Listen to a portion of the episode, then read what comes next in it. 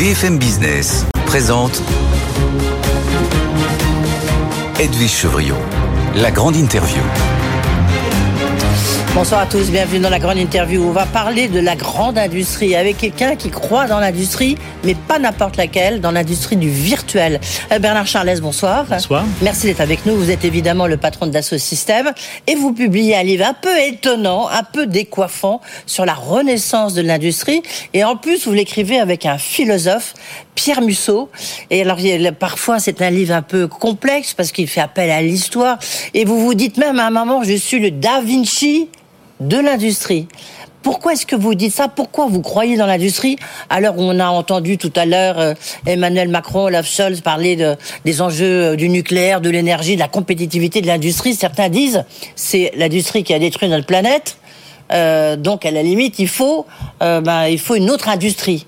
Et vous, ben, vous nous expliquez à travers un livre quand même passionnant que l'industrie, grâce au numérique, puis grâce au virtuel, grâce à l'intelligence artificielle, c'est ce qui va nous sauver, sauver notre planète. Le dialogue que l'on a eu avec euh, Pierre Musso, comme vous le dites, qui est philosophe de l'industrie, qui a étudié le lien sociologique, je dirais même de civilisation, euh, avec l'industrie a été passionnant. Et euh, j'ai témoigné de ce que j'avais pu observer dans les 40 dernières années, dans cette transformation gigantesque qu'il y a eu euh, au virage du 20e et du 21e siècle, pour donner naissance à ce que je pense sera une, ce que nous pensons sera une véritable bifurcation, l'industrie comme solution à, aux problématiques écologiques, c'est-à-dire au développement durable. En effet, l'industrie, c'est cet acte merveilleux qu'un groupe de personnes décide de se réunir dans une structure qu'on appelle l'entreprise, avec pour objectif de fournir produits et services au plus grand nombre dont ils ne pourraient pas bénéficier autrement. C'est quand même ça l'industrie. C'est donc euh, la société. Vous parliez du dialogue Scholz-président euh, Macron. Euh, l'industrie était au cœur de leur sujet. L'énergie, le, déplacement, l'ensemble de ce que nous faisons dans notre société est industrie. Les produits financiers, c'est une industrie. Et donc la question, c'est que l'industrie, elle est trop associée à la manufacture. Oui, à la mécanisation. À la mécanisation. À la pollution. Il y a des images négatives de l'industrie. Bien sûr. C'est tout l'enjeu. Ce que nous souhaitons faire mmh. avec euh, Pierre Musso, c'est d'indiquer que il y a une autre façon de penser l'industrie, elle est sous-pensée aujourd'hui, et d'imaginer que les univers virtuels, la fiction d'un nouveau possible, peut être imprimable. Parce qu'il se passe une chose extraordinaire quand même, c'est que les mondes virtuels, aujourd'hui, permettent de représenter l'objet du futur. Exactement comme l'impression au moment de la Renaissance. L'impression a changé la fluidité d'échange du savoir et du savoir-faire dans le monde, et je pense, nous pensons, que la virtualisation du monde va changer de manière profonde et donner une opportunité de produire une renaissance de cette industrie. C'est ce que vous avez fait avec l'incroyable réussite, il faut quand même le dire, de Dassault Systèmes, où euh, vous dites vous-même, au départ, il y a 40 ans, on a mis un million avec le fameux logiciel Katia, et qu'aujourd'hui, bah, c'est 70 milliards d'euros donc euh, de, création de richesse. donc c'est et, surtout c'est qu'on a bien vu toute l'évolution puisqu'on vous suit depuis longtemps sur BFM Business et je vous suis depuis longtemps, Bernard Charles et on, voit bien. Du reste, en, préface, il y a la préface de l'architecte Franck Guéry qui a fait ce fameux musée euh, à Bilbao et qui explique en quoi vous lui avez permis de faire cet escalier qui rend bah, ce, ce musée si célèbre parce que une fois il en avait fait un mais il y avait un coude et donc et vous vous avez réussi à virtualiser et, enfin, et faire cette, euh, cet escalier. il dit en fait l'art est quelque chose qui est boosté par euh, l'industrie et la science. Euh, il dit même vous êtes un visionnaire et un poète. Je ne sais pas si vous êtes un poète, mais certains disent que vous êtes visionnaire. Expliquez-nous pourquoi ce, pourquoi ce numérique change tant la, la dimension de, de l'industrie. Alors, plus que le numérique, je dirais d'ailleurs la virtualisation. C'est la représentation du monde tel qu'on peut l'imaginer demain.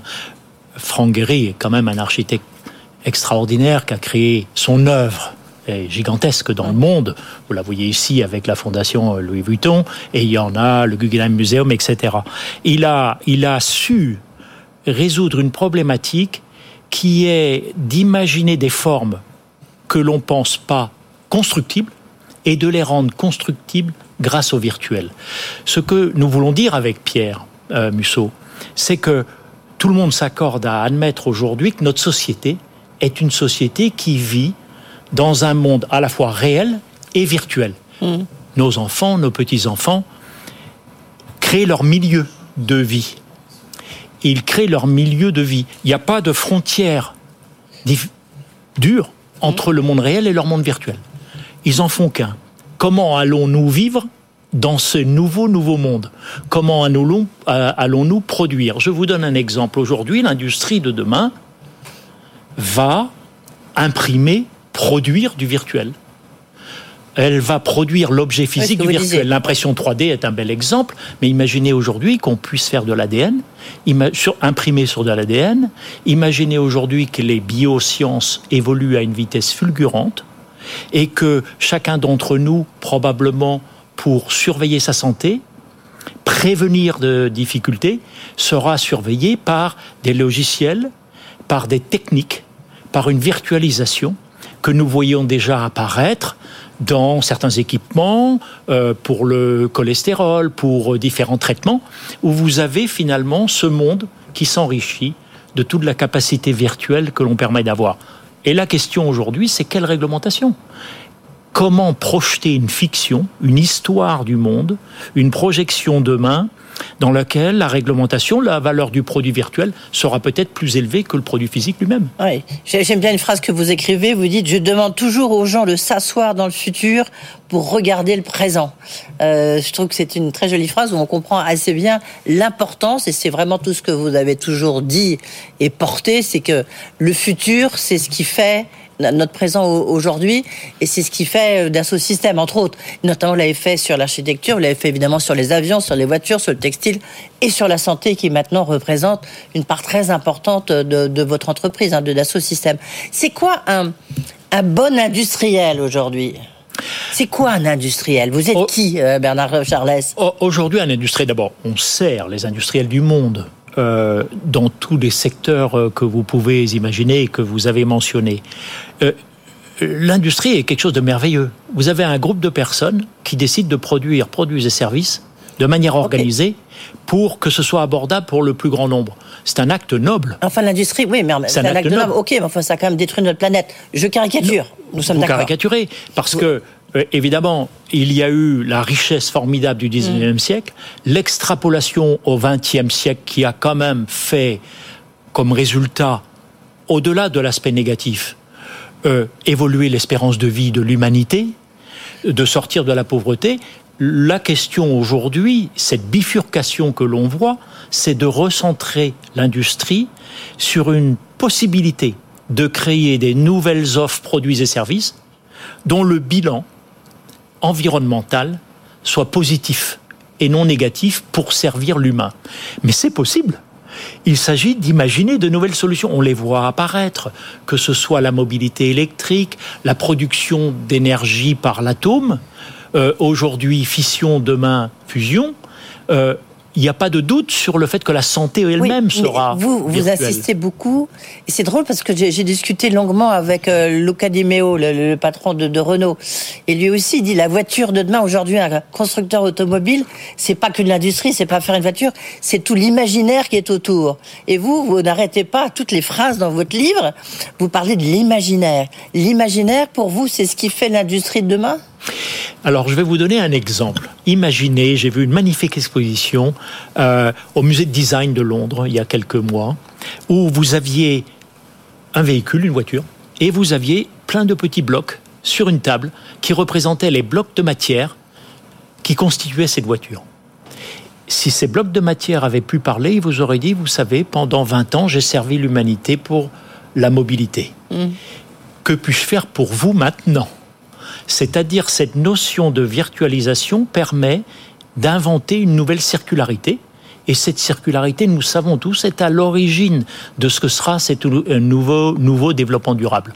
Et il y a donc euh, aujourd'hui à révéler un nouvel imaginaire pour inventer de nouvelles solutions. Et c'est ce que vous observez euh, en Inde, dans tous les pays en voie de développement. Les solutions sont frugales, plus économiques, totalement différente de celle que nous avons pu développer dans nos pays. Et c'est cette transition vers un environnement durable qui nécessite imagination, révéler l'invisible et permettre par les mathématiques, l'intelligence artificielle, de créer des solutions que l'être humain n'avait pour l'instant pas envisagées.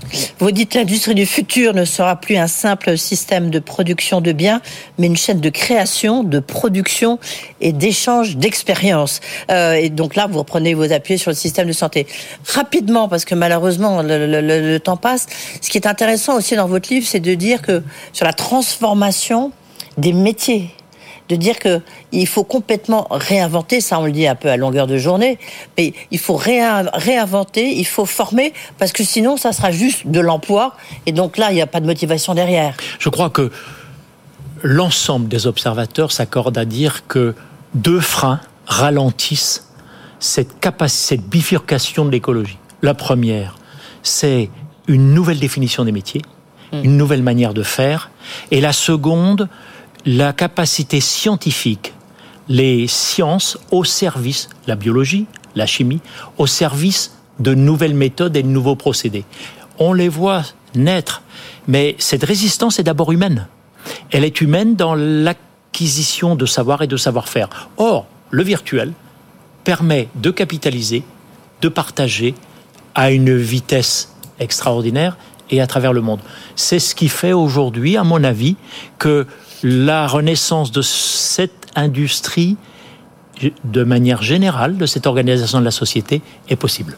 Bernard Charles, vous pensez que la France peut redevenir euh, une, euh, une puissance industrielle? Bien sûr, nous avons des atouts et je pense que la capacité à imaginer des nouvelles solutions dans l'énergie, nouveaux types de mobilité, pas uniquement la batterie parce que c'est le sujet aujourd'hui, mais de nouveaux types de mobilité, est à notre portée et la formation, les sciences, la passion d'une fiction nouvelle, d'une façon de se projeter dans l'avenir, fait quand même partie, je pense, de, de ces talents en France, en Europe, qu'il nous faut développer et accélérer.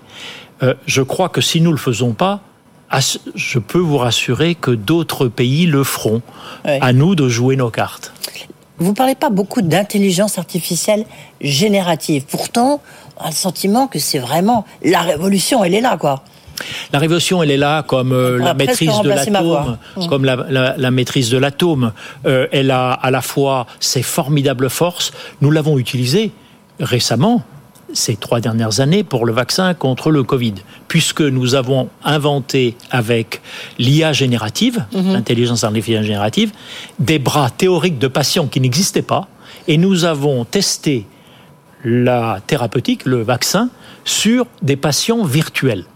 Et on s'aperçoit que les modèles scientifiques, cette IA nous permet de trouver de nouvelles solutions. C'est ce que nous avons fait. Nous le faisons aujourd'hui pour des nouvelles solutions dans la mobilité, pour des nouvelles techniques dans la. Mais est-ce que c'est une, là encore, c'est une transformation puissance 10 par rapport au virtuel? Est-ce que c'est quelque chose qui va complètement, parce que du reste, vous le dites, c'est que les métiers d'aujourd'hui, en fait, on ne connaît pas les métiers de demain et c'est toute la difficulté pour les entreprises du reste. C'est un outil dans la virtualisation du monde. C'est juste un outil. C'est un outil. C'est un outil. Il faut pas le voir autrement. Et il va changer radicalement un certain nombre de fonctions et il va rendre plus efficace d'autres fonctions. Donc certains métiers vont disparaître, mais je dirais que c'est un outil dans cette virtualisation du monde dans laquelle on décode, on observe des phénomènes qui auparavant n'étaient pas euh, observable.